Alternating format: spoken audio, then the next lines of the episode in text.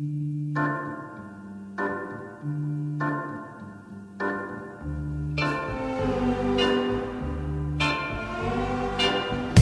mis queridos madafaquitas, hoy será un día... ah, un momento, ¿por qué vergas no es sábado? ¿Podcast en jueves? ¿Qué puta madre está pasando? ¡Ah! ¡Ah! ¡No entiendo nada! ¡Ah! ¡Mi cerebro!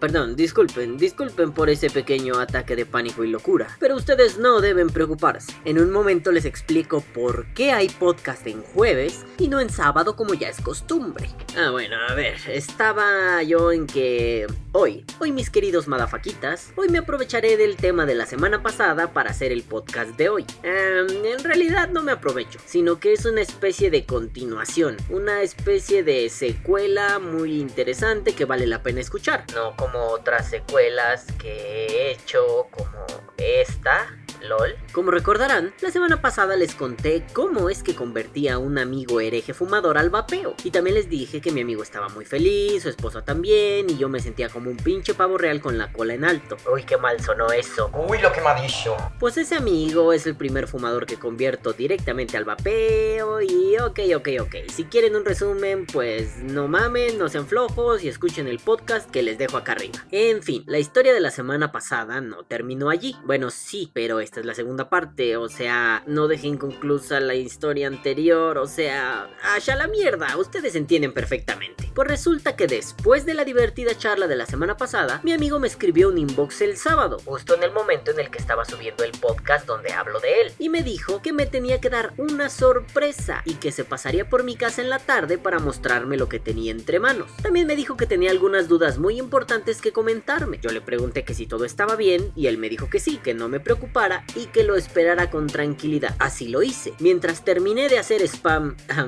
am, publicar el podcast, desayuné, tomé una ducha y luego me puse a jugar al GTA, como ya es costumbre todos los sábados. Ya entrada la tarde, mi amigo apareció por mi casa. Nos abrazamos y me dijo, Toma, te traje esto. me dio una bolsa de plástico negra y yo la abrí con mucho cuidado y con esa intención de encontrarme alguna sorpresilla, algún regalillo interesante. Adentro había una caja de cartón sellada con un poco de cinta aislante y en esa caja estaba el mod y el atomizador que le había prestado. Seguramente puse cara de ¿qué vergas es esto? Porque mi amigo me dijo, Ah, esa no es la sorpresa. entonces yo puse cara de no, no, no entiendo nada. Y mi amigo sacó de su bolsillo un vaporizador. El camarada puso en la mesa un mini King plateado y un Amit Dual. Y con mucha alegría me dijo, Mira lo que me compré. Allí lo entendí todo y ya me alegré mucho, pues mi amigo se había hecho de su primer equipo. Era lo primero que compraba y él solito escogía. Le pregunté acerca del proceso de compra y me dijo que lo pidió por internet en una tienda de México. Se me hizo raro que comprara un mini King y él me confesó que le gustó mucho. Como ya sabrán, yo tengo uno y mi amigo lo probó. Y me dijo que quiso comprar el mismo para que fuéramos un mini Kim Team. Ay puto, jajaja, hashtag gemelos pendejos. Me puse a curiosear en su equipo, eh, me refiero al vaporizador, y pues en el mini King no había mucho que curiosear, excepto por la cantidad enorme de bling bling que tiene el pinche mini King plateado y que yo me sentía un rapero de estos del Bronx con mis cadenas de oro y mi mota así brillantito. Pero en lo que me centré es en el Amit. Nunca lo había visto, nunca lo había tocado y me pareció un tanque muy bonito y sobre todo muy bestia. Las caladas en esa chingadera son increíbles y en general está muy bien. Me gustó. El muchacho me preguntó por consejos sobre el armado de resistencias y yo aproveché para ver cómo era por dentro su equipo, así que estuvimos tonteando con él y le expliqué todo lo que sé sobre el armado de resistencias. Le regalé unas, afortunadamente yo tenía a la mano mi super kit de mierdecillas vaporiles y si no lo conocen es este y le expliqué que cada persona tiene un tipo de armado favorito. Le enseñé cómo le hago yo y le regalé algodón y le dije que escogiera alguna de las resistencias que ya tenía hechas y el morro estaba muy contento. Le di a probar unas resistencias que me hizo mi amigo Luis en mi pasado viaje a Monterrey, las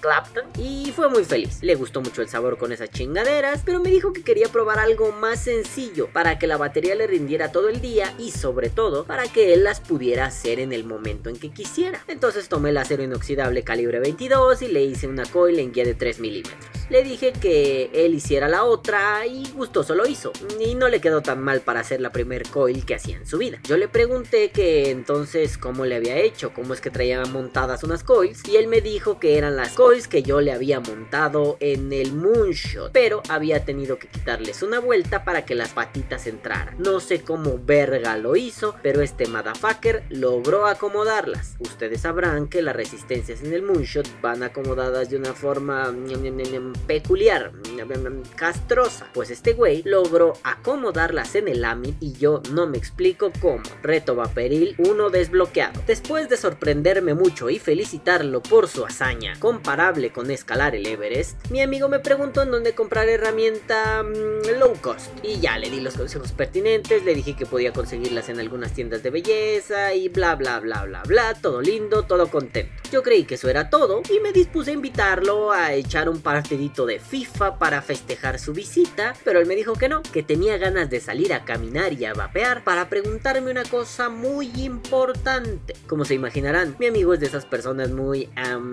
sospechosas, de esas que les gusta darle muchas vueltas al asunto. Pero yo acepté su invitación, tomé mis baterías, mis líquidos, mis llaves y nos fuimos a dar una vueltecilla. Estuvimos caminando por mi colonia, fuimos a una tienda a comprar algunas bebidas y luego nos asentamos en un parque que está junto a una avenida muy grande. Allí mi amigo me dijo que tenía dos preguntas, una muy importante y otra de gran utilidad para la vida. Le dije que desembuchara y la primera pregunta fue lo más gracioso que he escuchado en años. Este compa me dijo, amigo, em, eh, el vaporizador hace que seas, em, digamos, menos eficiente. Y yo me quedé con cara de, ¿eh? ¿De qué hablas? Y entonces mi amigo respondió, menos eficiente abajo, uh, impotente. Yo me reí mucho con la pregunta y le respondí con otra pregunta. No mames, cabrón, ¿te está pasando eso? Él inmediatamente me dijo, no, no, no, no, no, no, no, ¿cómo crees? Pero me dijo que ha visto un chingo de videos sobre vapeo en donde no hablan abiertamente del tema. Yo empecé a dudar y a hacer memoria para ver si en algún video de tantos que he visto hay algún motherfucker diciendo eso o dándolo a entender. Entonces me empecé a conflictuar y supongo que puse cara de a la verga qué está pasando aquí y mi amigo me dijo, a ver, a ver, a ver, te explico. He visto muchos videos en donde hablan del rendimiento sexual con el vaporizador, pero no dicen nada claro, como que les da pena, como que lo dejan ahí al aire. Entonces no sé si sea que se te muere el pájaro o, qué? Ya, entendí la pregunta, entendí a dónde iba el asunto y le expliqué que vivimos en un mundo de corrección política en donde es difícil que alguien acepte que su rendimiento sexual ha mejorado gracias al vaporizador, pero le dije que sacara sus propias conclusiones con base en datos simples. El cigarrillo genera impotencia, hace que tu sangre no fluya igual, acorta el tamaño de tu pene y le dije que eso es más notorio cuando fumas demasiado. Si eliminas de tu vida el cigarrillo, seguramente el rendimiento de tu penecillo mejorará. Le comenté que hasta ahora yo no había encontrado algún estudio al respecto y que no le podía comentar más que intuiciones y experiencias propias, pero le dije que, en resumen, con el vapeo uno está como burro en primavera.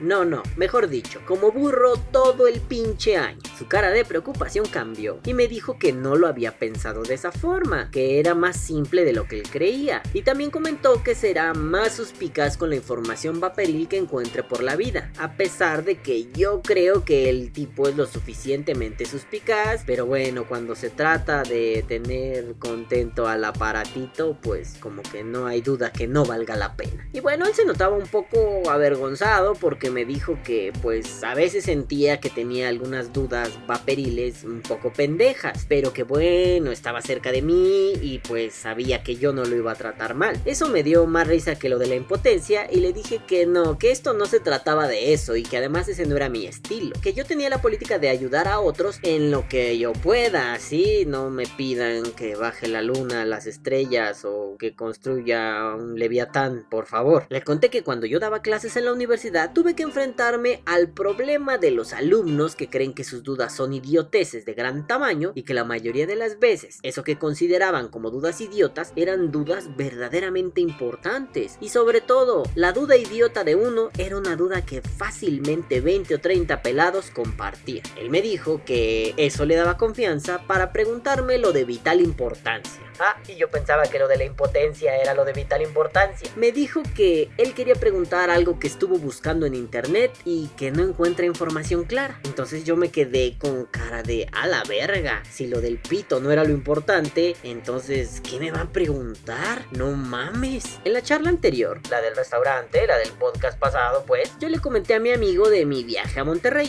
acá la crónica. Entonces, él me dijo que recordaba que yo me había subido a un avión con mi vapor y dado que él y su mujer iban a viajar en avión próximamente, pues tenía la duda porque no quería hacer algo pendejo. Muy enojado, me dijo que las putridas aerolíneas no tienen información clara y que algunas dicen una cosa y otras otra y si les preguntas algo por Facebook te responden P pero en su página dice Q y luego la gente te dice R, entonces él estaba hecho un no entendía ni merga. Le dije que sí, tenía razón, eso era cierto, que yo antes de viajar en avión me puse a investigar para hacer algunos videillos y no encontré nada conciso, nada claro. De hecho, le conté que en los grupos de vapeo mucha gente pregunta lo mismo y luego hay cabezas huecas que te dan consejos pendejos y equivocados. También le conté que yo me acerqué a un amigo que tiene mucho contacto con pilotos y azafatas. Entonces, él me dio algunos tips antes de mi viaje. Eso como que medio le chupó un huevo y me dijo... Ah, ok, ok. Entonces, ¿se puede viajar en el avión con mi vaporizador o no? no se puede. Yo le iba a responder que sí se puede, pero en mi tremenda curiosidad le pregunté, ¿para qué quieres saber eso? Jaja, saludos. Mi amigo se rió mucho y me dijo que a finales de septiembre él y su mujer van a festejar nueve años de casados. Ah, su pinche madre, que aguante. Y se van un par de semanas a Cancún. No les tengo que explicar lo que es Cancún, seguro todos lo conocen y si no, ahí está San Google para resolver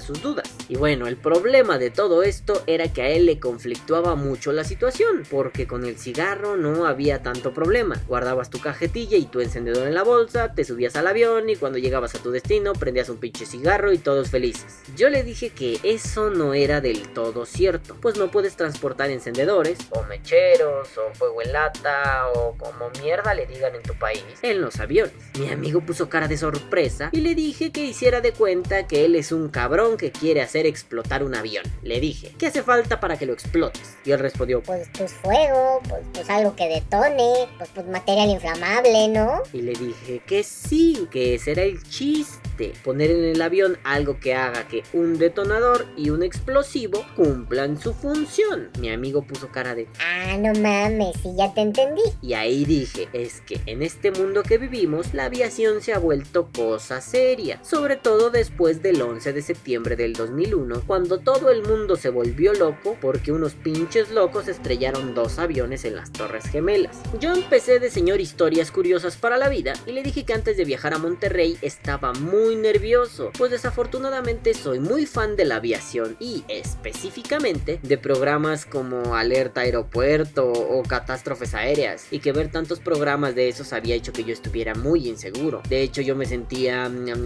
más o menos así como este güey. Y es una pendejada, no te dejan subir nada un puto avión no te dejan subir agua. Hace unos días iba en el aeropuerto, pasé una caja de cerillos, me dejaron pasar la caja de cerillos. Dije, verga, güey, ¿por qué me dejas pasar esto? Esto es más peligroso que el agua, ¿no? Es más, ¿qué tal que se prende esta madre en el avión? ¿Sabes qué voy a necesitar? Voy a necesitar agua, güey. Pero no me dejaste subir. Y pues es cierto, dado que cualquier cosa es útil para matar a una persona o para estallar un avión, las aerolíneas limitan demasiado lo que puede subir o no puede subir a la aeronave. Le dije a mi amigo que no es que uno logre tirar un Boeing 777 con un algodón y unas pinches resistencias, pero que las aerolíneas para evitar cualquier conato de bronca, pues mejor te prohíben todo y a la verga. Le dije a este muchachi que yo me iba a Monterrey en días próximos. Ah, por eso el podcast en jueves. Ah, no mames. Ahora todo es claro y distinto. De hecho, en un rato me voy al aeropuerto, así que si andan por Monterrey hoy en la noche, pues me saludan. O, si me ven mañana, pues no dejen que la policía me detenga. O me invitan un helado. O, o algo. O al menos si van por la calle y me ven, háganme señal con el dedo medio y díganme pito, pito, pito. Y ya sabré que son amigos de Vapor Die. Ay, sí, perdón, perdón. Yo estaba en que le dije que me iba a Monterrey en días próximos y que ahora ya no me sentía nervioso porque ya conocía el proceso y me parecía algo más familiar. Y allí empezó el tío Balam a dar consejos útiles para viajar por el mundo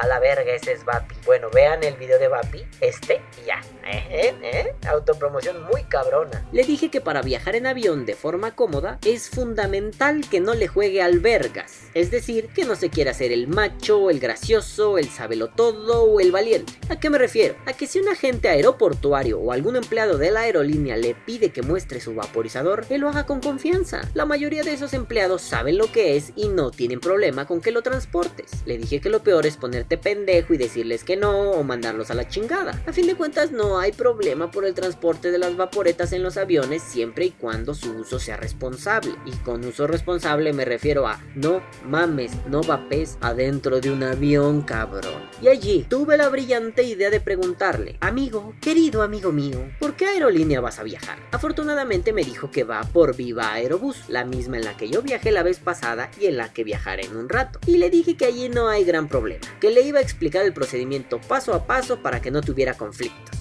Primero, hay que distinguir que tienes la posibilidad de llevar dos tipos de equipaje, el de mano y el documentado. El de mano, pues, pues va en tu mano.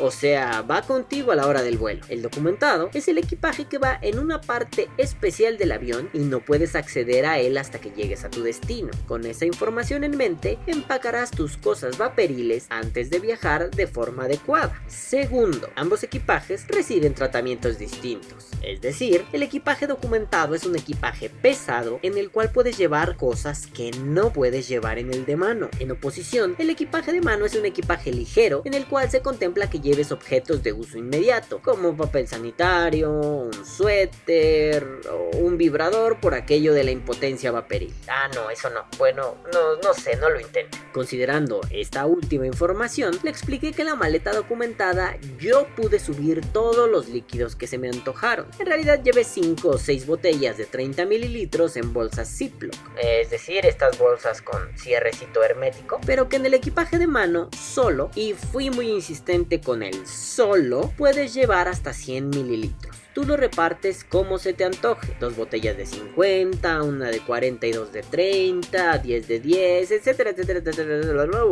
Pero que es muy importante no meter en tu maleta envases con capacidad mayor de los 100 mililitros porque te los van a mandar al carajo. La regla es como máximo 100 mililitros y solo en envases que no superen los 100 mililitros. No se vale meter 10 mililitros en un envase de 120, igual te van a mandar al carajo. Comenté que no tuve problema a la hora de llevar mis líquidos en la maleta documentada junto con otras sustancias líquidas. Me refiero al desodorante en aerosol, a la pasta de dientes, al shampoo. Ah, momento, soy calvo, no necesito shampoo. ¿Por qué lleve shampoo? Verga. Y otras mierdas líquidas. No hubo problema por la cantidad, pero claro está. No creo que sea muy coherente llevar 10 litros de líquido para vapear. Al final, eso puede resultar en una inspección latosa y en un momento mm, molesto y tonto en realidad. Si se puede evitar, ¿para qué llegamos a esa situación. Otra cosa en la que insistí es que sus herramientas no las llevaron en la maleta de mano, ni tijeras, ni pinzas, ni alambre, ni ninguna verga punzo cortante. O sea, no lleves el vibrador. Le dije que esas mierdas yo las llevé en la maleta documentada y no hubo ningún problema. Pero como yo iba a una reunión vaporil, pues era medio idiota meter todo el kit porque seguramente allá la raza me prestaría las herramientas básicas. Le dije que como él iba con otra finalidad, pues sí le convendría llevar algunos utensilios vaporiles. Le dije que de preferencia llevara unas tijeras de esas de niños de punta chatita, que llevara unas pinzas de depilar para poder acomodar su algodón, le dije que llevara un desarmador y resistencias ya hechas, para que no tuviera que estar preocupándose por armar cosas allá. Sugerí que todo eso lo metiera en un estuche, como de esos estuches de costura o de pedicura, y que por nada del mundo vaya con la confianza mexicana usual, aquella que dice, nah, no pasa nada ni me van a decir algo estos pinches cabrones del aeropuerto. Yo soy más vergas que todos.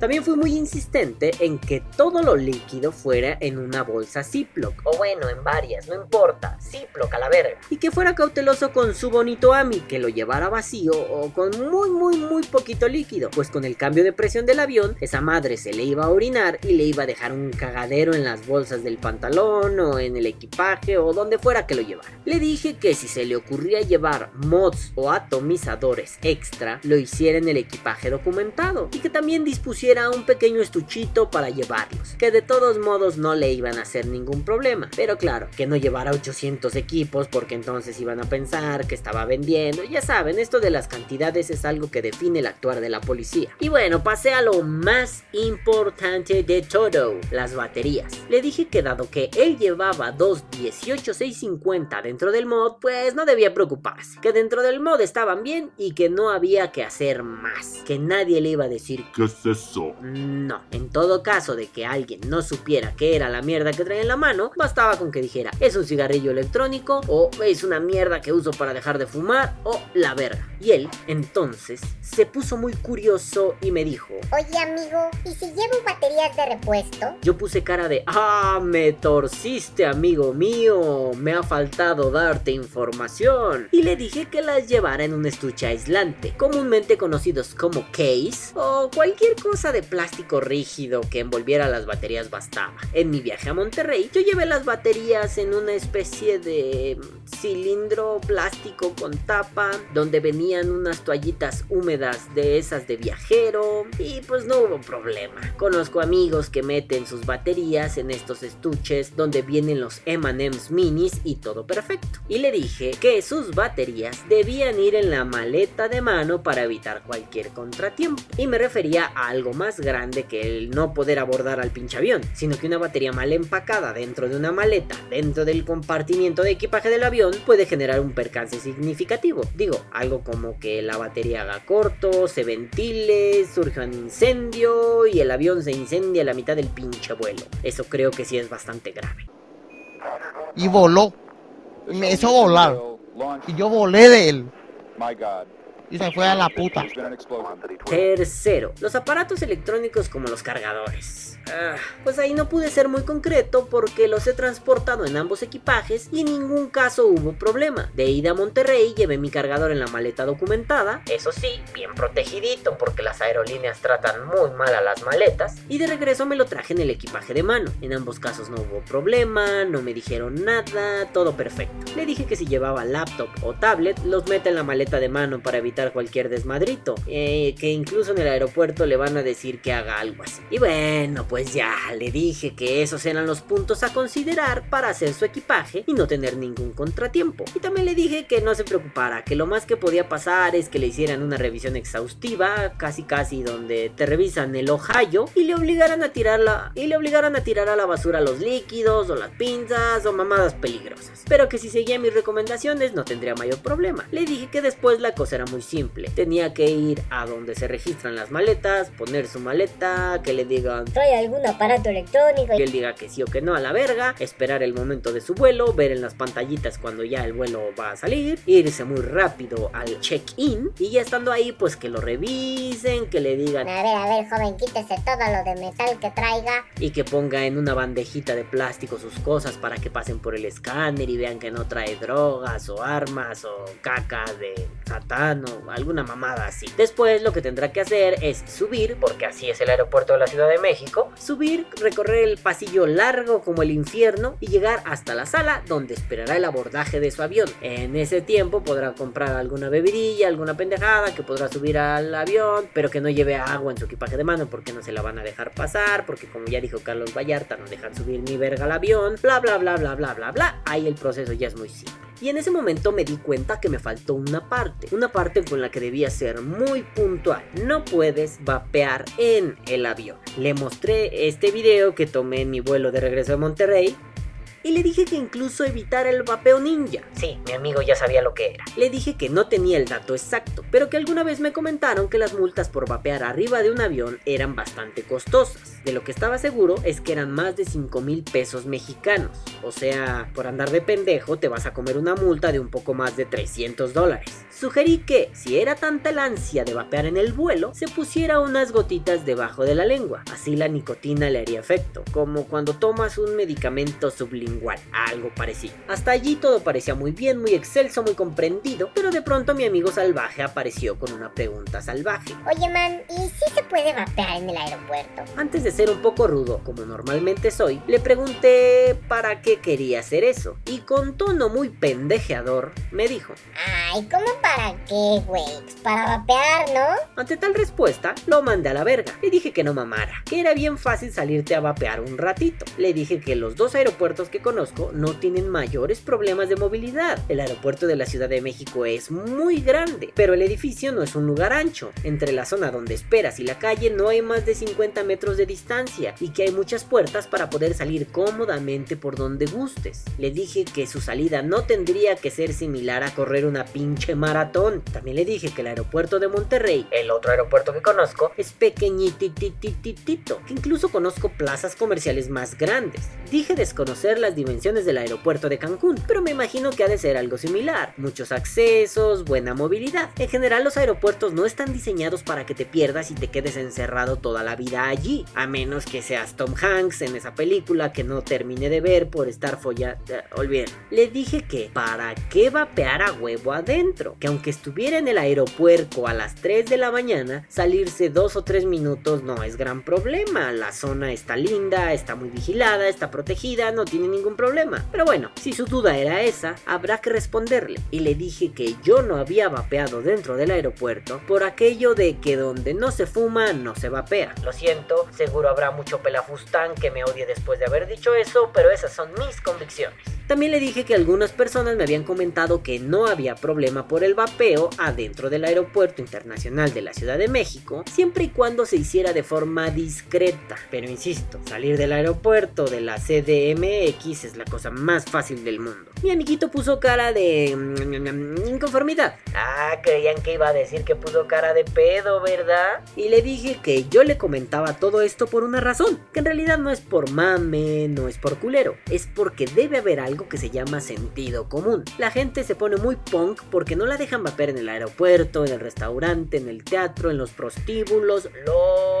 en el cine, pero no mamen, ¿para qué quieres vapear en el cine? Supongo que nos acostumbramos a no fumar en el cine, pues también podemos hacerlo a no vapear porque es muy castroso que alguien no te deje ver la puta película por su puto vapor. Yo le daría un puto guantazo en toda la cara al pelmazo que esté haciendo eso. De la misma forma, yo le daría un guantazo en toda la cara al soquete que esté vapeando en un avión o junto a mí en la sala de espera de un aeropuerto. Mi amigo empezaba a poner cara de arenoso cuando le dije, no mames, esto del vapeo es placer personal. Por más que yo sienta un chingo de ganas y un chingo de alegría, no voy a ir a embarrarle mis vapores a otros. Es como cuando uno era fumador, le valía pito quien estuviera a su lado, uno tenía que fumar. Mi amiguete empezó a poner cara de, ok, te creo, pero no estoy satisfecho. Entonces le dije que esto era como el sexo. Tenlo, disfrútalo, gózalo, pero no obligues a nadie. Esa analogía le pareció más convincente y me dijo, Entonces el pedo está en respetar el espacio personal de los otros. ¿Y qué creen? Le dije que sí. Aunque esto no se lo dije a mi amigo, se los digo a ustedes. Madafaquitas, vamos a calmarnos. Seguro vendrán los Arenators a decir que se puede vapear adentro del aeropuerto porque no es dañino y no sé qué más. Pero creo que hay muchas personas que se exceden y creen que porque el vapor es menos nocivo ya pueden exigir el derecho de vapear en todos lados. Bueno, cagar no es dañino y no queremos cagar en todos lados, ¿o sí? Quizá la analogía es muy mala, pero espero que mi punto se ilustre adecuadamente. No hay un argumento lo suficientemente sólido para vapear en un aeropuerto, mucho menos para reclamar el derecho de hacerlo por su supuesta inocuidad. Y que quede bien subrayado eso de supuesta inocuidad. Aunque claro está, hay veces que uno hace una escala de 8 horas en un país en donde no le permiten salir del aeropuerto o donde hay que pagar una tarifa migratoria bastante alta. Allí supongo que es relevante preguntar si se puede vapear o si hay una zona para fumar en donde uno pueda consumir a gusto su vaporeta, pero no hay que mamar tan duro. Mi amigo y yo estábamos hablando de un vuelo a Cancún, es decir, el país de origen es el mismo que el país de destino, por tanto no hay problemas de circulación libre en el territorio. Después de eso, el amiguete se quedó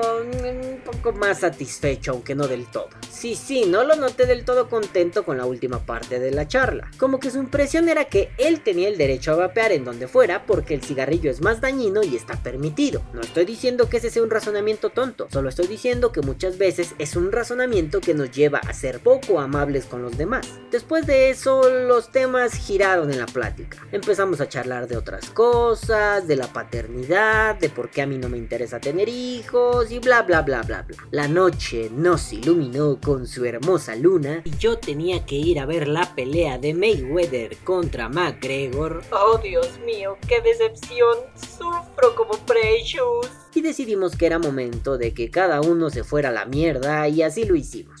No sé, a veces creo que las personas son un poco necias con respecto al vaporizador. A veces creo que las personas buscan consejos para después decirte, no, ese consejo no está bien. No sé, ahora habrá que esperar. Mientras yo espero mi vuelo a Monterrey, que quizá esté sucediendo ahora mismo, mi amigo esperará su viaje de aniversario luctuoso, ah, de, bodas, de bodas, y, y solo espero que mi amigo no haga una burrada a la hora de viajar y días después de su partida sea el nuevo titular de los periódicos amarillos de internet donde digan que el muchacho ha sido detenido por ponerse necio y usar su vaporizador y los vaporizadores son malos y mueran todos los vapeadores y tienen acroleínas y te generan pulmones de cacahuates, ano de palomitas de maíz y su pinche madre te vas a morir y, y todo está mal. Muéranse los vapeadores.